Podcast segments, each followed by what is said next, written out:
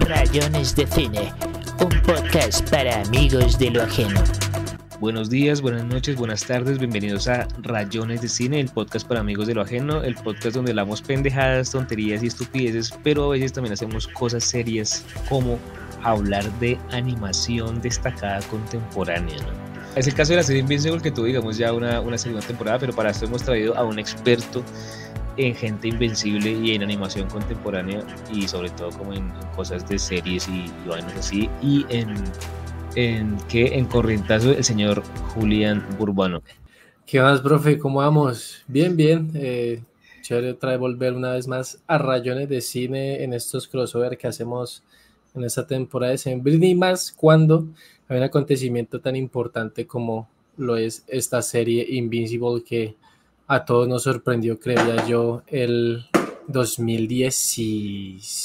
¿Cuándo fue que se emitió la primera temporada? ¿2018? Ah, no, mentira, 2021. Sí, eso se siente una eternidad, la verdad. Fue después de pandemia, sí, sí, me, sí. me acuerdo porque ese, ese año terminé con una individuo ahí sospechosa. Uf. Porque le pillé cosas eh, reveladoras y, bueno, en fin. Y, y, como que me dio la tusa, la empecé a pasar viendo Invincible y fue como, uy, menos mal ahí esto porque si no, ¿qué sería de mí? Eh, y ahora pues segunda temporada, aunque usted siente que, pues, no sé si lo hemos comentado en otros podcasts, pero acá igual la aguanta incluirlo también, eh, se estrenó como en, en, dos partes, ¿no? Y, y no, o sea, primero yo sentí como el, el, el capítulo ese cero de Atomic If como si fuera ya un anuncio de la segunda temporada y luego después pasó un tiempo y luego ahí siguen los ¿Usted cómo sintió eso de Atomic If con respecto a la expectativa de la segunda temporada? No, pues a mí sí me pareció raro en el sentido de que ellos, eh, si no estoy mal para la primera temporada, pues la, la, la soltaron capítulo semanal, si no estoy mal. ¿O la soltaron toda? No, era quincenal y solamente si habían pagado. No, mentira, sí, era semanal, era semanal. Porque yo me acuerdo que yo la veía más o menos en directo, sí, semanal. Ah, ok. Ah, sí, sí, sí, sí. Sacaron unos, no, no, ya me acordé, sacaron los tres primeros capítulos el mismo día y ahí empezaron cada viernes eh, a subir los otros. Tiene uh -huh. ocho capítulos la, la, primera temporada y esta segunda, pues sí hicieron esto de subir los primeros cuatro capítulos hasta ahorita, no, hasta el 24 de noviembre y se retoma el 4 de enero del 2024. Yo supongo que pues para, para generar un poquito más de expectativa porque yo sí siento que ellos, yo creo que ellos sabían que podían tener un cierto éxito porque digamos que eh, Robert Kirkman ya por su parte había pegado una serie como desde The Walking Dead y pues sí. los productores ejecutivos Seth Rogen y Eva Goldberg ya habían pegado muchos eh, muchos otros productos desde películas hasta hasta pues la última yo creo que lo más importante que ellos han hecho han estado detrás de la producción de The Voice y Diabolical entonces, pues yo creo que ellos ya tenían como cierta fórmula asegurada, pero, pero yo creo que los fans, sobre todo yo creo que de la generación millennial en adelante, que ya venían como buscando otro tipo de propuestas, que encontraron justamente en The Voice ese espacio como para tener otras historias más adultas y con, con unas temáticas diferentes a lo que ya venía como proponiendo Marvel en una época donde ya estaba bastante desgastada su fórmula, pues yo creo que fue un hit que ellos no se esperaron y yo creo que por eso la tratan de separar, porque yo siento que ellos eh, si la sacan completa, se la acaban en un momentico y pues de pronto el, el, boom en redes, pues ellos lo que quieren mantener es como esa expectativa. Y yo creo que por ahora, como pues entrando ya a los temas, siento que lo hicieron muy bien porque el cuarto capítulo, el de It's Been a While, lo cerraron muy bien, siento que es un capítulo que deja la vara muy alta, de, de hecho siento que es el mejor de, de, de, esta temporada hasta lo que va. No sé usted de pronto cómo vio este cierre de temporada y si sabía, ojo, si ya, ya iba a haber parón, porque yo la verdad no sabía y sí me generó como esa curiosidad de, de ver, tan raro la, la partieron al mejor estilo Better Call Saul. Al mejor estilo Better Call Saul. Siempre pero... es buen momento para hablar de Better Call Saul. Oiga, sí, pero ¿en cuál Better Call Saul hizo eso? No entiendo. En la última. La no, hacerlo en la última no cuenta, marica, porque hacerlo en la última pues ya lo hizo Los Soprano de primera y, y, y, pues ya, o sea, la pionera lo hizo de primera, eso de hacer eso en la última. Dos, do, dos partes, la temporada en dos partes, eso ya lo hizo eh, la, sí, la, digamos, la, la, la, maestra de todas, que es Los Soprano, pero digamos esto de una segunda temporada, empezarla en dos partes, ¿o será que esta es la última temporada? No, ellos, de hecho, cuando, poco antes, después de, de, del final de la primera temporada, ellos anunciaron que fijo iban dos más, o sea, esta y otra. Pero lo que dice la gente es que pueden hacer mucho más pues por lo que es animación, por lo que pues el cast de voces no, no envejece pues tanto eh, de manera tan notoria. Y sobre todo porque el cómic es muy largo, el cómic eh, de, lo que he leído, de, las curiosidades que he leído, pues hay muchos muchos arcos que han adelantado en pro pues, a, a la narrativa que pues incluso haciendo como esos avances todavía falta muchísimo por, por recorrer porque uno de los uno de los eh, cambios más grandes es la introducción de Cecil Stateman, que la ola hace el grandioso Walton Goggins. Em, desde la primera temporada, yo lo que tengo entendido es que en el cómic entra muchísimo tiempo después y ellos decidieron acelerar esa introducción pues para que hubiera como una conexión mucho más orgánica entre Invincible, Omniman y pues eh, Cecil. Sí, es un personaje chévere. Y, pero yo quería asumirse preguntarle más o menos como para ir así como en, en orden de, de digamos, de, de, cómo se fue metiendo los temas de la temporada, eh, pues como que ese, ese arranque raro como en un mundo paralelo que todavía no sabemos que es un mundo paralelo cuando, cuando estamos viendo como a, lo sospechamos, pero no, lo, lo, sabemos con certeza, cuando estamos viendo como a Omniman y a, y a Invincible mm. como dominando, ¿no? Y sí, sí. peleando contra los guardianes del globo.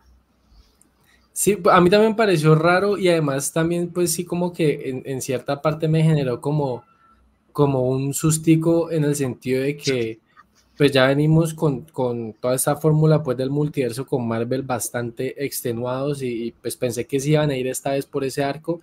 Y afortunadamente es como la introducción de un villano que esperemos pues tenga protagonismo en la segunda parte pero igual manera ya creo que después del segundo todos quedamos más tranquilos pues de que iba a seguir como la narrativa pues de, de lo que ya habíamos visto, sobre todo porque pues el último capítulo de la primera temporada lo dejó tan alto pues en esa pelea tan brutal entre Omniman y Mark de cómo iba a pasar, qué iba a ser del paradero de él. Yo creo que la pregunta eh, que dejó la, la, primera temporada es qué iba a pasar con Omniman si dejó su puesto del, del Imperio Viltrumita, porque recordemos pues para la gente que tenga un poquito de contexto acerca de la serie, que pues lo que estaba haciendo Omniman es como un, un trabajo de, como de cultivar la tierra en el sentido de crear un heredero y pues posteriormente conquistarla cuando el imperio llegue. Entonces pues en el último capítulo se va y deja pues como el imperio eh, Viltrumita ahí como a la expectativa y de hecho pues ya es en el segundo y en el tercer capítulo se retoma con Allen de Alien, que pues la voz también la presta el señor Seth Rogen. Sí, ya llegaremos a, a, ellos, pero digamos que lo que yo quería destacar principalmente tenía que ver con el hecho de que, pues me parece que hay una conexión interesante, al menos con, con el mundo de, del universo Marvel, concretamente con la película Doctor Strange. Y es que tenemos a esta tipeja supuestamente mexicana, posiblemente Torti, eh, dedicada, cuyo poder es como moverse entre universos. Y como que en algún momento, o sea, tras de que el recurso del multiverso ya es bien tramposo, me parece doblemente tramposo, o bueno, súper ingenioso, si podría decir también, el hecho de que ya o sea, ya no, no basta con que existan los multiversos, sino ya lo siguiente es un personaje que, que, que cuya habilidad sea esa, ¿no? Sea simplemente como saltar entre multiversos. Entonces allá es esa vieja, acá es como el negrito. Y, y como que está reclutando gente también y que, y que use eso como poder para amenazar a otra gente, me, me, parece chévere. O sea, me parece como que en la película de Doctor Strange simplemente era como una víctima de las circunstancias y no sé qué, mientras que aquí es un agente como más activo, ¿no? Sí, pero igual yo lo que creo es que tiene que tener mucho cuidado con eso en el sentido de, de que gracias a, la expansión del multiverso en Marvel, digamos que eh, la expectativa por la muerte de un personaje ya no existe, porque pues sabemos que existe en otro universo paralelo que está vivo, entonces pues digamos que eso siento que abre como la, la, la puerta que regrese muchos personajes clásicos y bueno, digamos que en Invincible una de las cosas que que más ha caracterizado son las brutales muertes que tienen los personajes. Obviamente el episodio piloto pues fue como el ejemplo más grande de eso y pues digamos que en un futuro que hagan como ese pequeño Deus Ex Máquina, ¿no? Pues de matar a un personaje principal y que vuelva como parte de un multiverso, pues a mí, a mí por lo menos me parece muy anticlimático porque ya la muerte pierde como ese valor dramático. No sé, usted de pronto ahí qué piensa acerca de lo, lo que puede expandir el multiverso con ese personaje, con ese antagonista.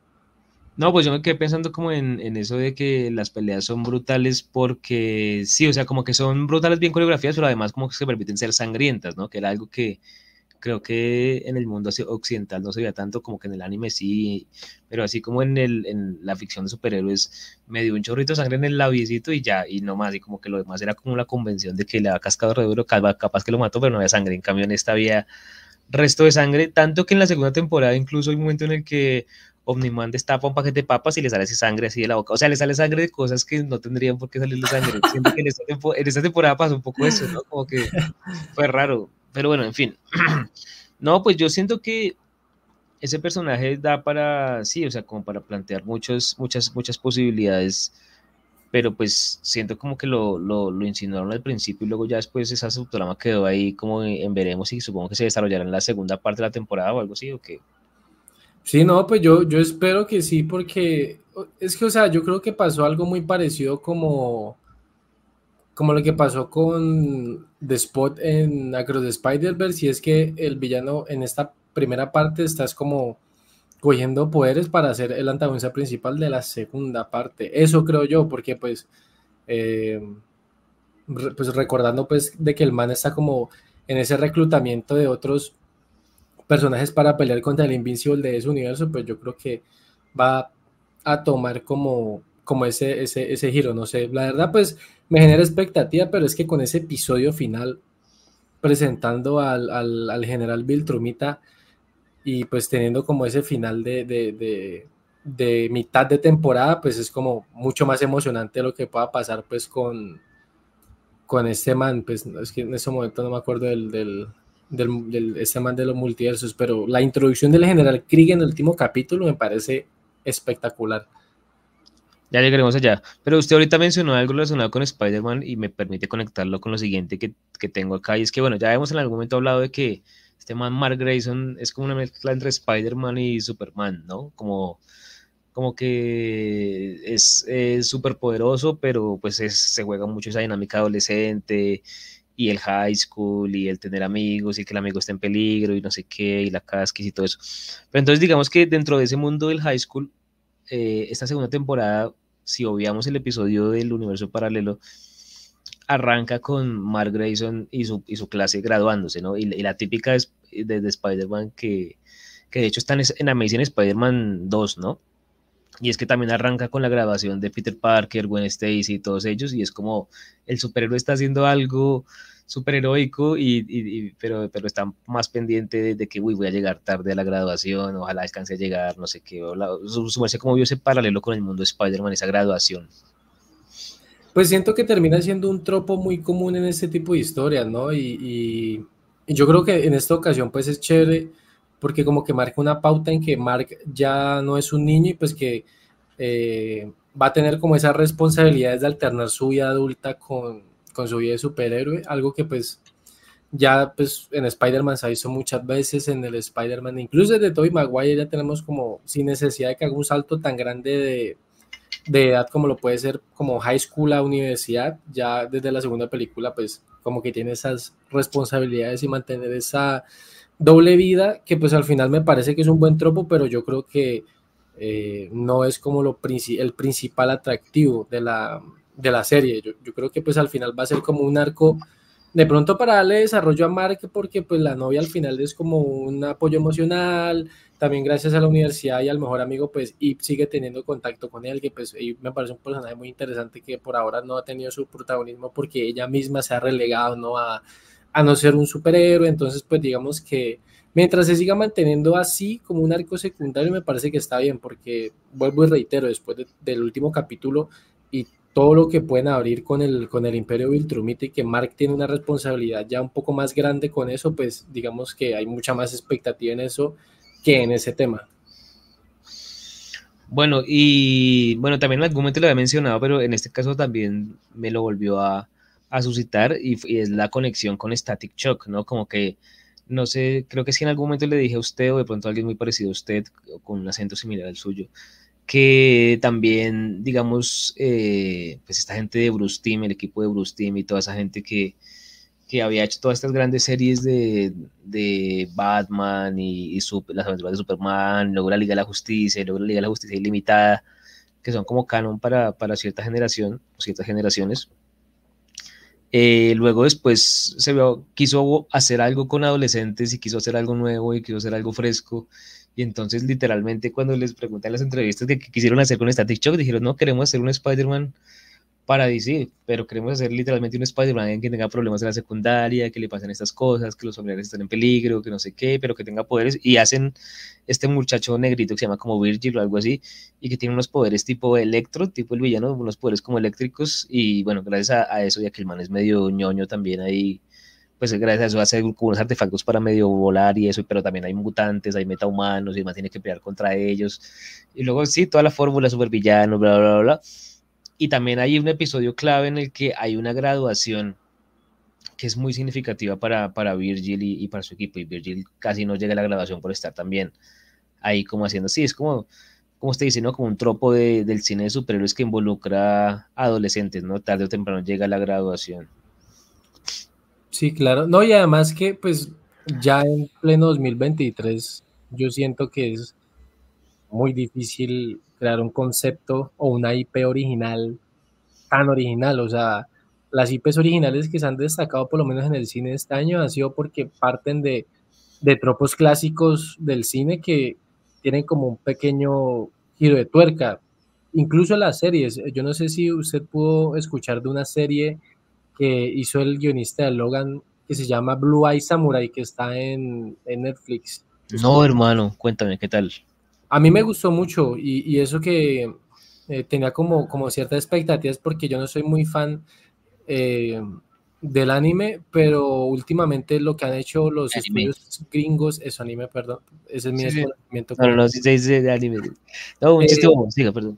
Lo, lo, lo, han logrado como, como adaptar a Occidente bien. Scott Pilgrim, incluso Avatar de Last Airbender, o sea, son como producticos que, que son bastante curiosos. Y este de Blue Eye Samurai me parece muy bacano porque retomando lo que usted decía en algún momento, el gore, pues yo creo que también permite de que la animación se tome licencias que en un live action quizás serían como un poco grotescas porque Blue Eye Samurai, además de pues tener una narrativa espectacular y bueno, la animación y todo, pues se destaca por, por ser bastante violenta.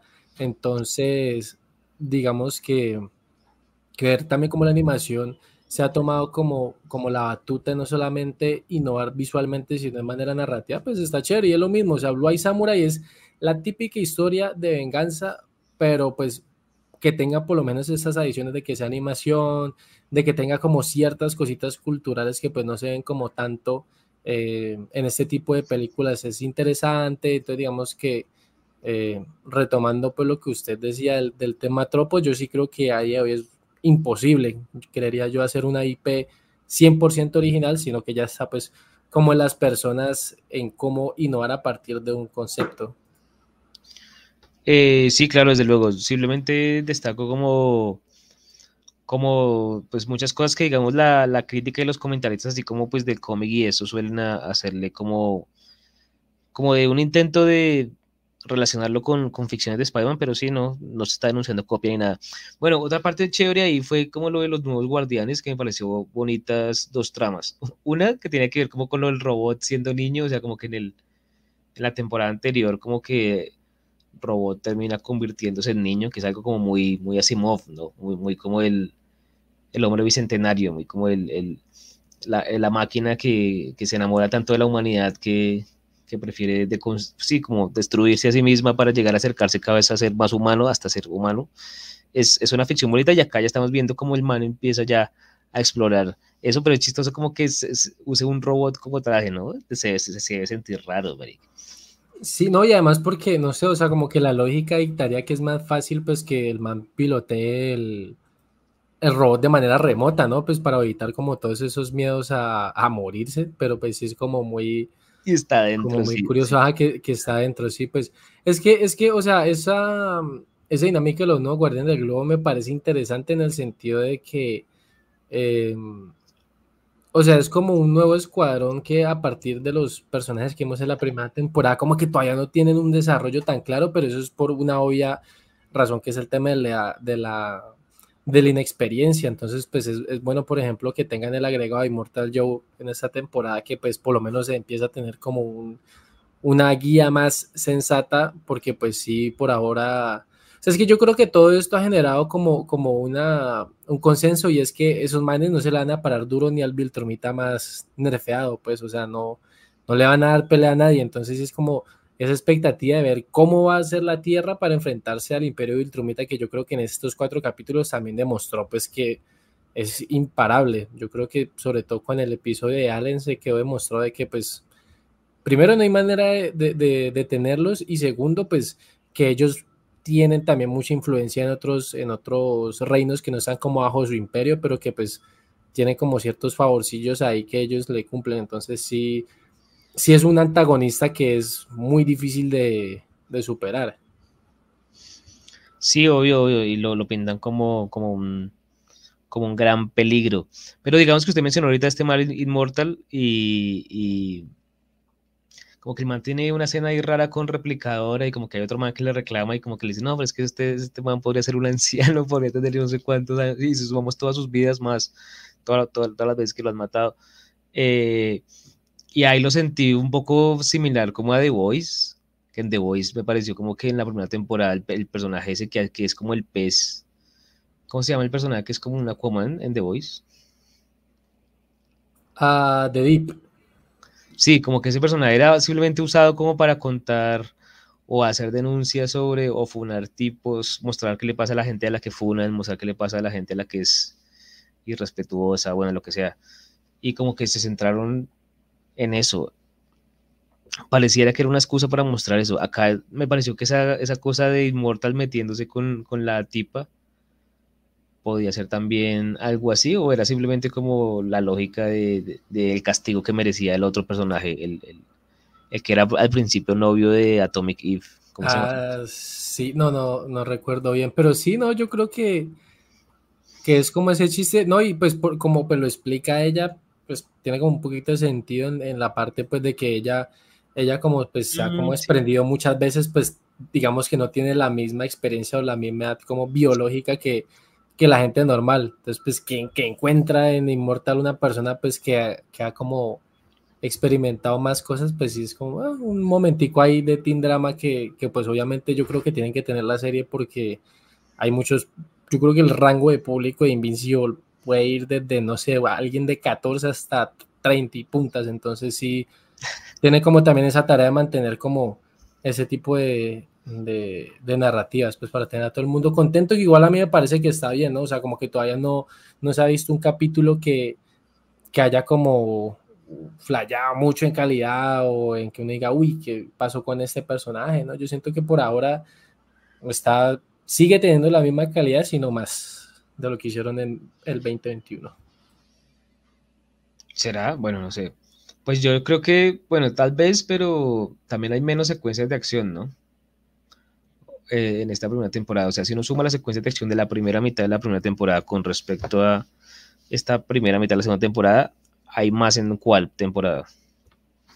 Pero es que eso es como un poco trampilla, porque pues es que uno, uno, teniendo en cuenta pues de que la primera desde el primer capítulo con, la masacre de los guardianes del globo, pues ya hay como como demasiado gore, pues es como... Pero trampilla, ¿por qué? ¿Qué es eso? No, no, pues o sea, en comparación a la segunda temporada, pues es que la primera temporada arrancó demasiado fuerte con eso y pues, o sea, los primeros cuatro capítulos en casi todos hay acción, porque el segundo capítulo es de la invasión es alienígena, la cuarta temporada es cuando Mark va como a, a Marte, si no estoy mal, entonces pues es que prácticamente en cada capítulo hay una pelea. De, de, de, hecho, de ahí en adelante, todos son peleas, porque aquí viendo los capítulos, el, de, el, capítulo 5 es cuando los jóvenes guardianes del globo se enfrentan contra ese león que los vuelve Popox. En el sexto capítulo son los zombies de, de la preparatoria. El episodio 7 ya arranca la pelea con, con Mark, que se sí le tira todo, y pues el final de temporada la pelea entre los dos. Entonces, pues digamos que los ocho capítulos, por ahí siete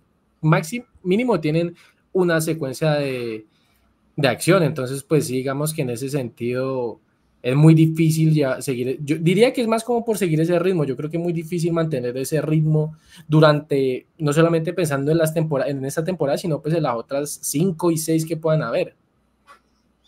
Sí, sino que yo siento que en ese sentido de pronto nos malacostumbró a los fans de, de la acción, que sí, obviamente no, los fans de la acción tenemos ese prejuicio y es que, es que entre una película más secuencias de acciones supuestamente es mejor para nosotros, pero sabemos que es un prejuicio de, de gusto.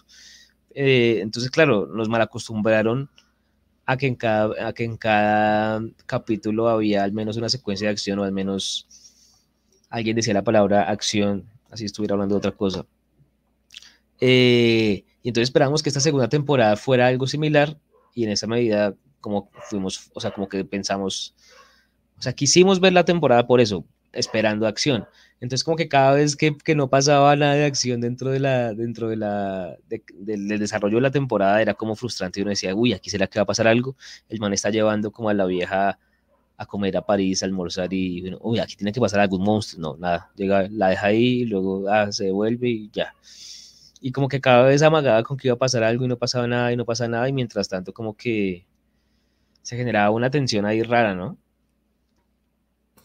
Sí, pues de hecho yo creo que por eso es que en el cuarto capítulo la gente quedó como con tanta expectativa, ¿no? Porque pues ya tenemos como la, la super pelea entre Viltrumitas, pero, pero sí, ¿no? Es que, o sea, haciendo como un recap de lo, de lo que hicimos en temas de acción, pues la primera, el primer capítulo casi no tiene, el segundo capítulo pues lo más relevante en acción es la pelea contra el monstruo marino, la, el tercer capítulo me, tiene, ah, bueno, tiene el de, ah, perdón, ¿cuál es el capítulo que, bueno, eso ya tiene spoilers, qué carajos, ¿cuál es el capítulo que matan a Allen en el 2 o en el 3? ¿Lo matan? Uy, no me digas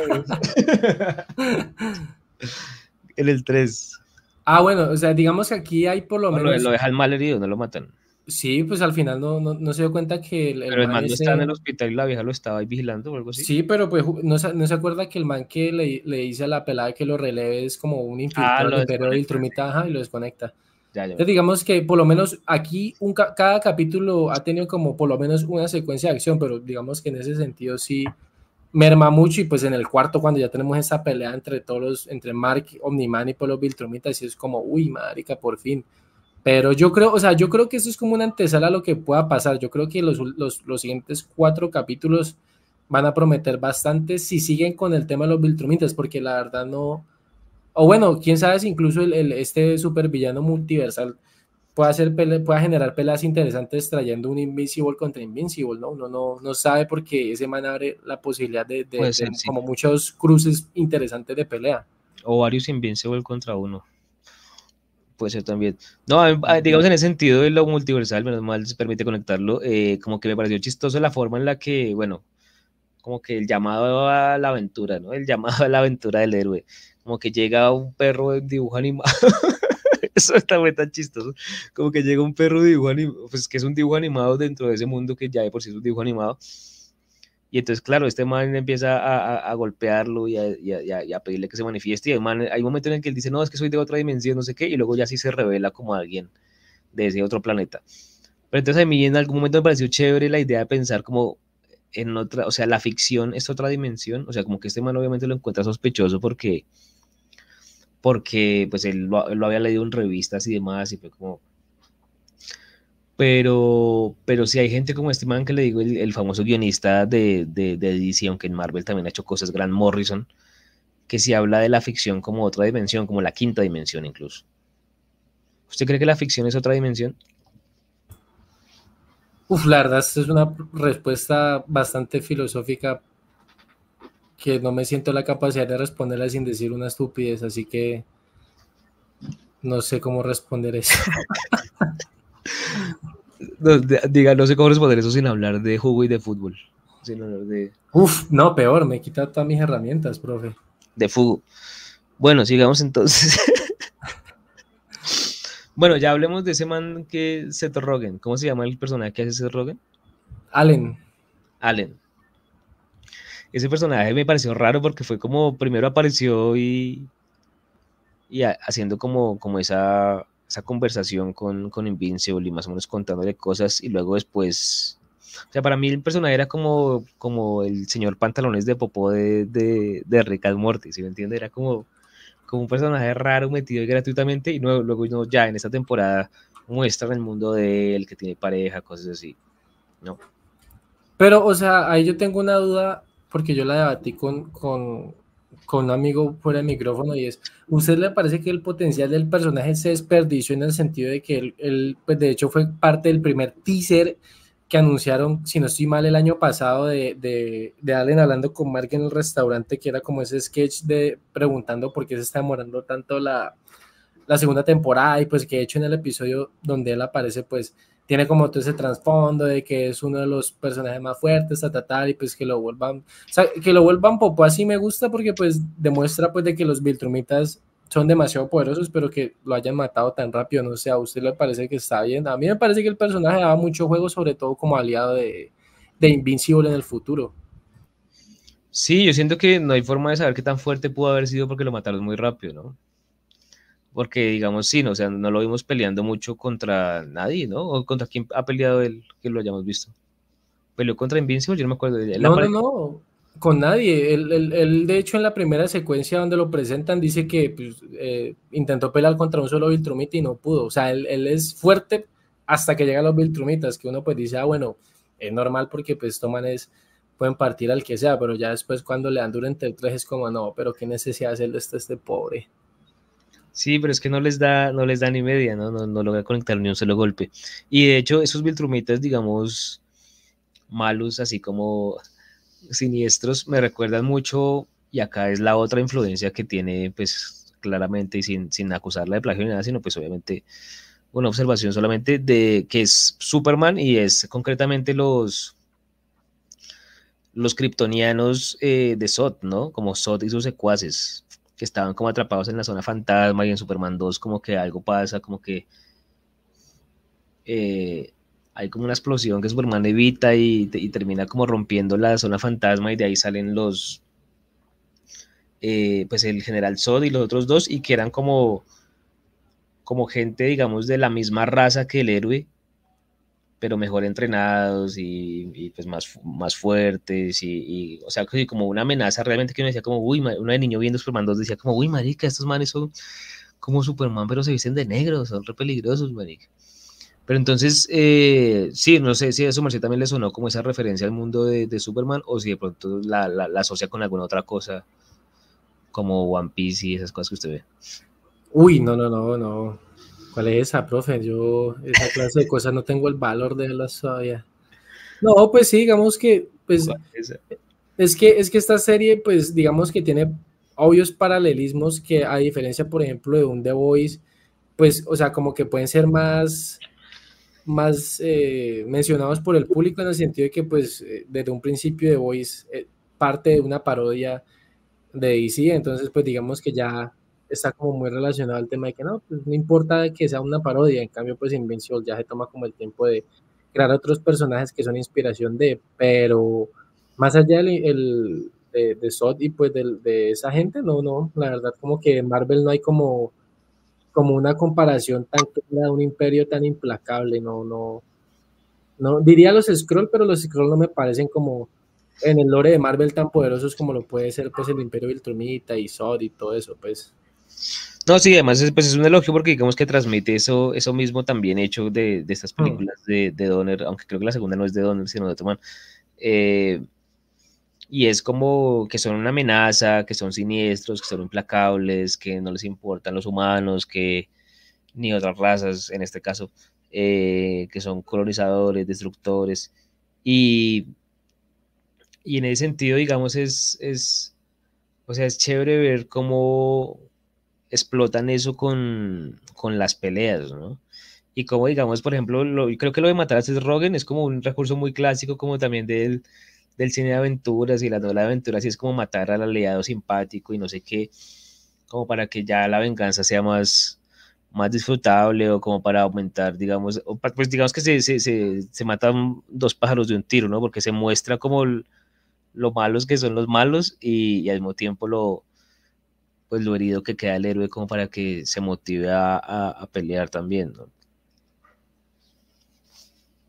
Sí, pero, o sea, es que de igual manera, yo creo que desde que le hacen la introducción y pues eh, se narra de que no puede ni contra un Viltromita, pues yo creo que eso ya queda suficientemente claro, sino que pues eh, la razón por la cual él no pelea, supongo yo que es como para que el, los Viltromitas no se alteren y, vayan al, como esa cafetería espacial donde estaba la, la novia de, del man, pues no sé, o sea, como que la escena es súper brutal, es gore y es bacana porque pues es un personaje que sin tener muchos diálogos es de esos que siento que genera como mucha empatía, pero, pero sí, yo creo que por lo menos, o sea, por lo menos dejar el arco hasta que quedó en la cápsula era bien, como decir de que listo, el man no puede ser el más fuerte, pero sí resistente, porque pues aguantó una trilla de 3.000 trumitas, o sea, este man es fuerte en, algún sentido, pero pues ya cuando este otro marica hace la, la, la mal y lo desconecta, es como, ah, a mí, o sea, por ahí se fue como,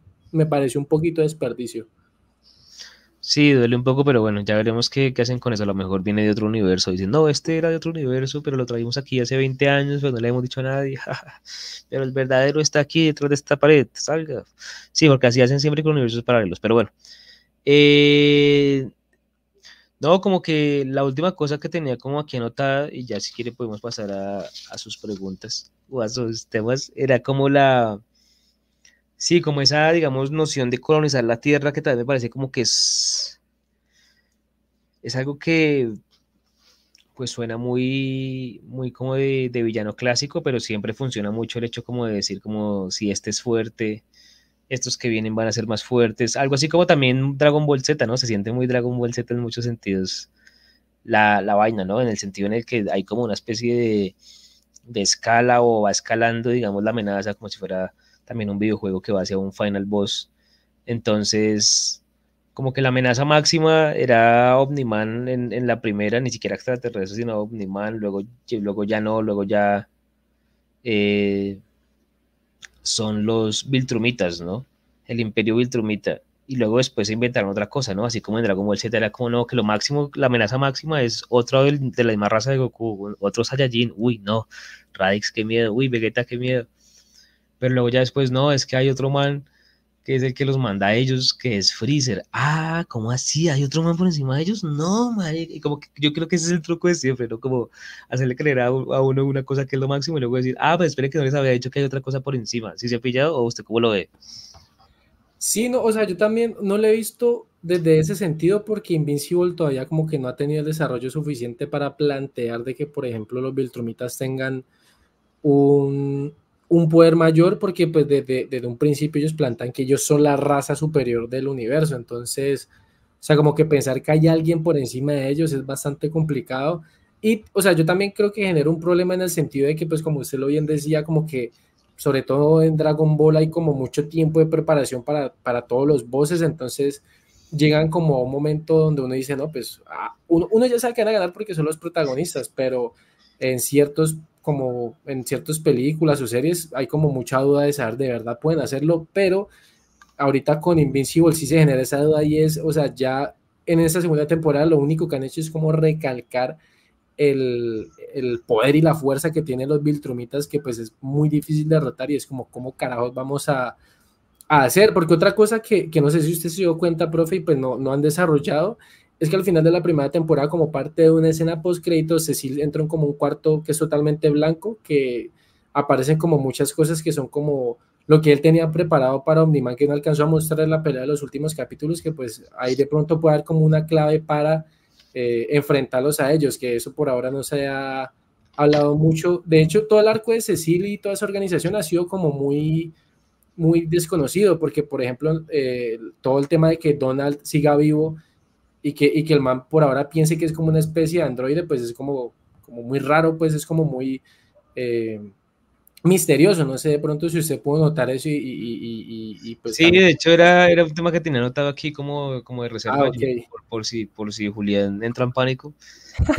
Anoté ahí, por si Julián entra en pánico.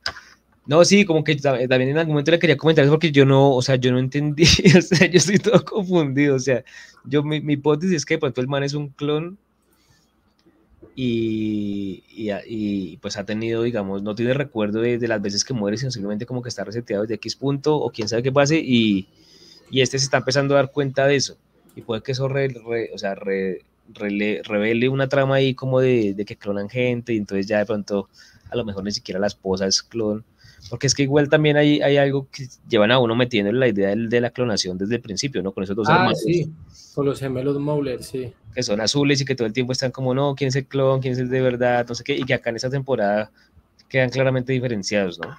Sí, e, esa parte me pareció muy bacana, el arco de ellos, de que ya uno quedó muy marcado y, y sabe cuál es el original, que al final pues la copia lo mata porque como que el, generar esa interacción entre los gemelos de no saber cuál era cuál, pues era como también lo que los mantenía a raya para que no hiciera lo que hizo el man de que quería generar muchas copias de él y que él fuera como el, el líder de los, de los clones Mauler. Sí, pero digamos que, o sea, por ejemplo, digamos, esa parte en la que el man se ve en video y ve su propia muerte, uff, esa parte es muy brutal, ¿no? Y aún siendo animación y eso, como que uno dice como, uy, ¿cómo se habrá sentido el personaje de ver eso, de, verse morir directamente? Y como que uno, y como que cuando empezó, el man empezó a buscar el material, y en algún momento, como si fuera un documental, marica, como si lo estuviera siguiendo en tiempo real, yo decía, no, pero no va a encontrar nada, papi, porque pues muy de buena si hubieran dejado una cámara ahí, muy, y justo si había una, menos mal y el man lo encuentra y pum. Pero bueno, digamos que se esforzaron porque fuera como un ángulo así como de lejitos, como no sé qué, bla, tal. Sí, pues digamos que en ese sentido yo creo que la serie ha como empezado a, abrir muchos más arcos que, que, en tema de acción no, de pronto por ahora no, no aportan, pero sí generan como esos interrogantes, y pues, o tipo, no sé si de pronto le haya gustado pues lo, lo de Debbie, que entra como ese grupo de autoayuda, que se encuentra a la al novio de una de las, de las eh, guardianes del globo que mata a Omniman, o sea, como que hay detallitos así que de pronto hacen la serie entrar en una tonalidad más dramática. Sí, a mí me pareció raro, me pareció un poco raro porque sí, o sea, pues como que sentí, obviamente eso mismo que uno sintió cuando vio el, editar y Tony Coletti iba como a esas vainas de, de ayuda y demás para el duelo y demás, y como Sí, como esas ficciones del, del duelo y, o, de la víctima o de tratar de superar algo y esas cosas. Pero siento que en, animación hacer verosímil eso es, es, es, bien complejo, ¿no? Porque como que si nomás es en, en acción viva, esas secuencias suelen quedar reaburridas. Eh, a menos que le metan algo así tipo Club de la Pelea, donde pues hay como una disrupción o hay algo así pero casi siempre el, panorama es el mismo, ¿no? Como gente contando su experiencia y, y empatizando con la otra, diciendo, ah, sí, yo también, ja, ja, ja, ja. No sé, sí, como que siento que sí el ritmo se vio un poco resentido por estas, por estas de pronto escenas dramáticas o actuadas, dramatizadas, pero quién sabe si en la versión en o su, su, la vio en inglés o doblada. Inglés, inglés. Porque, bueno, igual, igual yo le di una oportunidad a la primera temporada. De hecho, ahorita, pues, antes de que arrancara esta, la repetí porque, pues, no sé si, yo creo que nosotros hablamos de eso en algún podcast, de que Amazon redobló muchas series a, como a esa versión latina más, más normal y hay muchas voces de Invincible en, español que pues yo ya distingo más, entonces me, me, me gustó.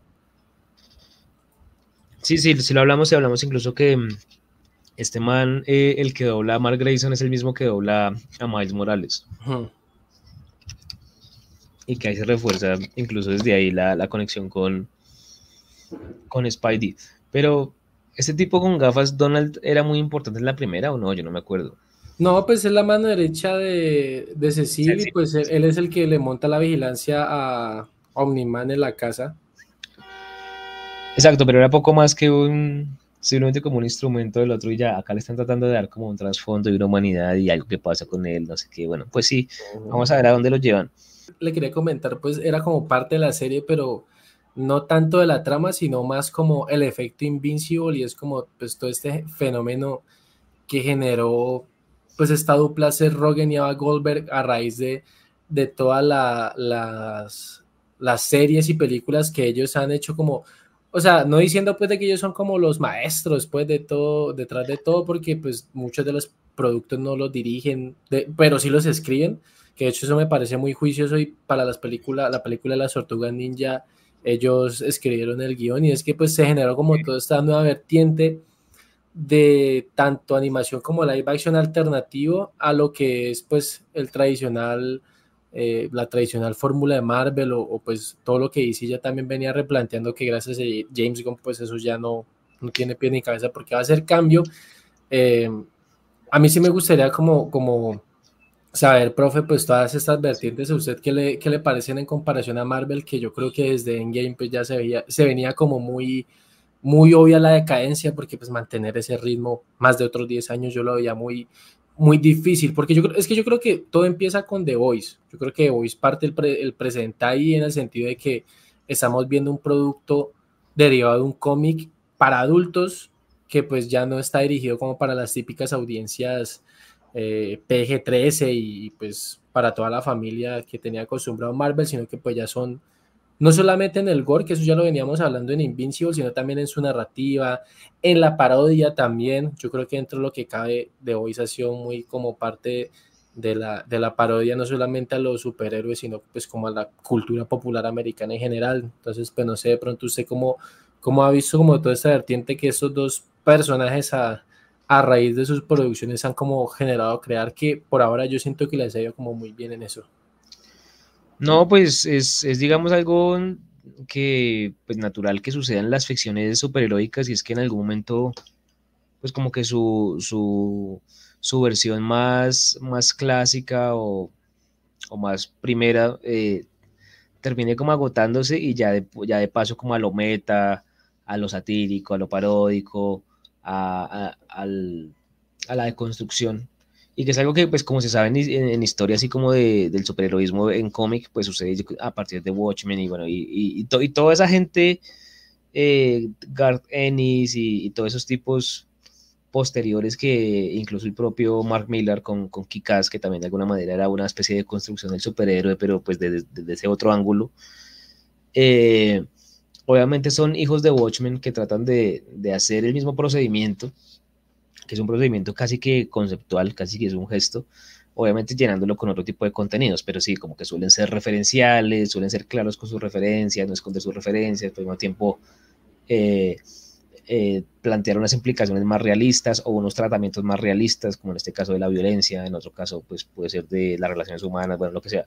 Entonces sí, siento que pues, es refrescante, y, obviamente pues podría haber muchos más productos así. Yo no sé si este, este, este producto, subproducto de Voice, ya que usted está obsesionadísimo con eso, Gen 5 o, o Gen V, ¿cómo será? Gen v eh, ¿qué tal es?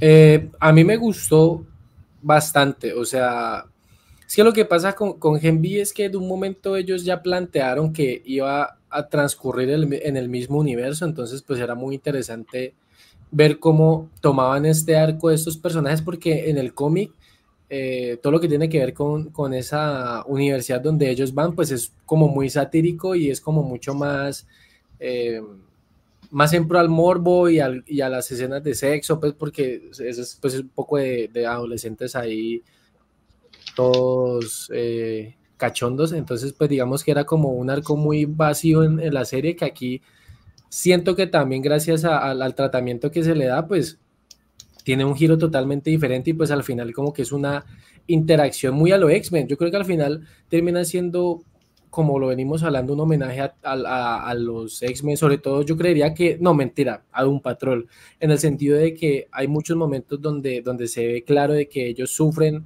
por los poderes que tienen, que no les gusta tenerlos y pues que ellos no lo ven como algo positivo, sino pues algo que les ha cambiado la vida para mal. Entonces, digamos que ese tratamiento de personajes fue algo que ellos decidieron hacer por encima de la violencia, que pues Genvi obviamente tiene mucha violencia gráfica, pero no tanto como, como The Voice, pero digamos que ese tratamiento que se le dio a los personajes me parece que era una buena idea porque quizás seguir con más de lo mismo, pues iba a ser complicado si los personajes que la gente como que ya había como querido desde la desde la primera temporada de Voice, entonces yo creo que la, pegaron bien y, de hecho ya dijeron que para la siguiente, siguiente temporada de Voice eh, va a ser como cronológicamente como una semana o dos semanas después de los acontecimientos del final de la primera parte de, de Gen B, entonces pues que abran como ese otro abanico de personajes me parece bacano porque porque ha, sido como muy buenos los como estos jóvenes eh, subs que les llaman Ok, pero es como un reality donde ellos aspiran a ser de los siete o algo así. Sí, sí, de hecho, o sea, no es reality, o sea, como que ellos en la universidad tienen como un promedio académico y pues los que son más destacados son los que tienen más oportunidad de ser parte de, los siete, que de hecho pues hay como también un pequeñísimo spoiler, pero ya la serie acabó hace unos meses. Eh, técnicamente creo que dos de ellos van a terminar siendo parte de The Voice o por lo menos de Both, porque ellos son como los salvadores de una cosa que pasa ahí que, que es al final de temporada, entonces pues digamos que ellos quedan como los salvadores, entonces pues no se sabe si ellos van a ser parte de, de Seven o por lo menos eh, pues como parte de Boot como marca, porque yo creo que otra cosa que, que han logrado en todo este universo de, de, de Voice de Eric Kripke es como hacer mucho más énfasis en, el, en, la parodia social, pues, y en todo lo que, el comentario político que ellos tienen y, y Boat también toma mucho protagonismo en Gen en el sentido de que pues ellos ya están no solamente involucrados en, en, pues todo el más media que ellos tienen como empresa, sino también en la creación y manipulación de estos pelados, porque pues los, digamos que los destacados son los que aparecen públicamente, pero ellos tienen como un laboratorio que le dicen en la serie de Woods, que es donde experimentan con los que están más defectosillos y pues ahí arranca como todo ese tropo de la tortura, no sé qué, entonces pues es interesante cómo van desarrollando eso la serie, o sea, a mí, a, a mí me gustó, o sea, no tanto al nivel de, de Voice, pero tuvo como, como muchos puntos altos y los cameos que tuvo la serie fueron muy buenos también. Bueno, delicioso. Pues yo no sé si mmm, hay algún otro producto de animación así como al nivel de estos dos, o estos dos son los reyes. Bueno, estos dos, pues teniendo en cuenta que uno es animación y el otro no, pero hay ¿qué, qué otra animación superheroica hay en circulación hoy en día? ¿Hay más? Pues es que Marvel tiene algunas que son como esos hijos bastardos que no han querido reconocer porque son parte como de esa, de esa conexión que tuvieron con FX en algún momento eh, que no sé si usted pudo ver Legion, la, la serie de FX con Marvel. Eh, sí, obvio, la de Nueva Holly, sí, obvio. Ajá, entonces pues digamos que gracias a eso pues eh, eh, como, como, ay, se me fue el hilo. Eh, ah, bueno, que, que, que, ellos tienen como otras series, parte de Marvel, que pues no son canon para el UCM, que a mí me parecieron muy interesantes, que ya eh, por temas de, de derechos con, con, Hulu no existen en Star Plus, que son Hitmonkey y Modoc, que es una serie que ellos hicieron de, de stop motion, pero así que digamos destacadas de superhéroes que no sean parte pues como de las grandes, es, creo que son las únicas por ahora. Ah, Wadif, ¿no? Wadif puede ser también. Ah, bueno, o sea, yo digo que no son parte como pues del de, de universo Marvel y sí, o sea, de mm. otros productos de cómic, porque o sea, hacíamos adaptaciones de cómic que no sean pues de Marvel, también hay una en Netflix que se llama Happy, que la verdad ese cómic no, no le he visto muy bien, pero me han dicho muy buenos comentarios de la serie. Uh, no, y pues todo lo de Mark Millar, Kikas, de Kingsman, Kingsman. Uh, pero Kingsman no es superhéroe, sí. Pues no, pero pues digamos que es como mantiene como los mismos arcos, no sé, X a mí me parece prácticamente un superhéroe de la, desde la segunda película. ¿Quién? Eh, ex, pues ah, el protagonista. Ah, Vea, pues, Taylor, ¿por qué? Qué raro.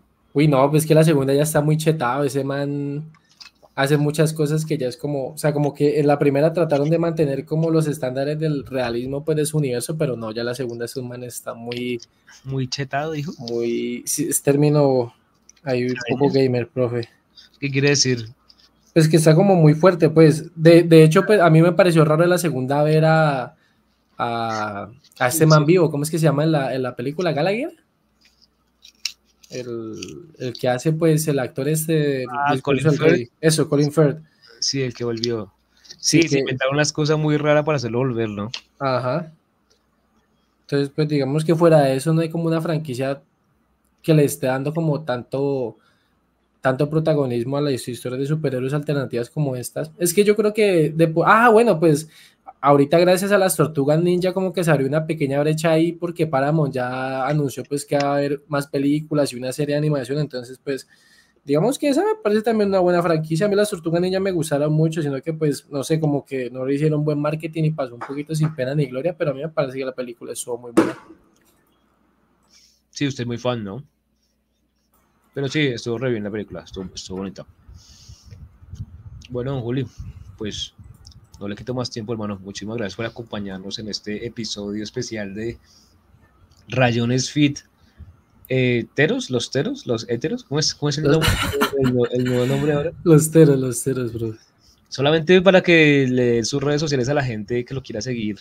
y ver o escuchar sus contenidos. Ah, ok, bueno, lo, bueno es que ahorita todas las redes sociales quedaron igual, en YouTube y en Instagram queda como los cero cine, solamente eso.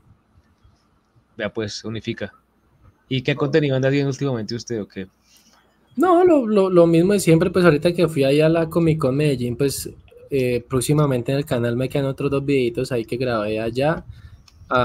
y no, pues reseñas, de hecho la última que hice fue la de Napoleón de Ridley Scott y, he estado como pues no tan actualizado, o sea, las últimas que hice antes de salir a Medellín fueron las de Killer, la de David Fincher, que me gustaría hacer podcast de ese y la de Genvi, pero pues sí me tengo que desatrasar de cine, no, no he visto Wish, la esa de, Disney y estas que han salido pues recientes que próximamente las reseñaré. De hecho, muchas películas así como que tienen pintica de Oscar van a salir en streaming. De hecho, esa película de Emerald Fennell, la que hizo Promising Young Woman, que ganó Oscar hace no sé cuántos años, la película va a salir en Amazon exclusivamente. Entonces, pues hay cositas para ver. De hecho, ahorita que no sé, en algún momento fuera micrófonos hablamos de el famoso Eli Root, también esa Thanksgiving como que ha cogido buena acogida aquí en Colombia, entonces también tengo como curiosidad de verla.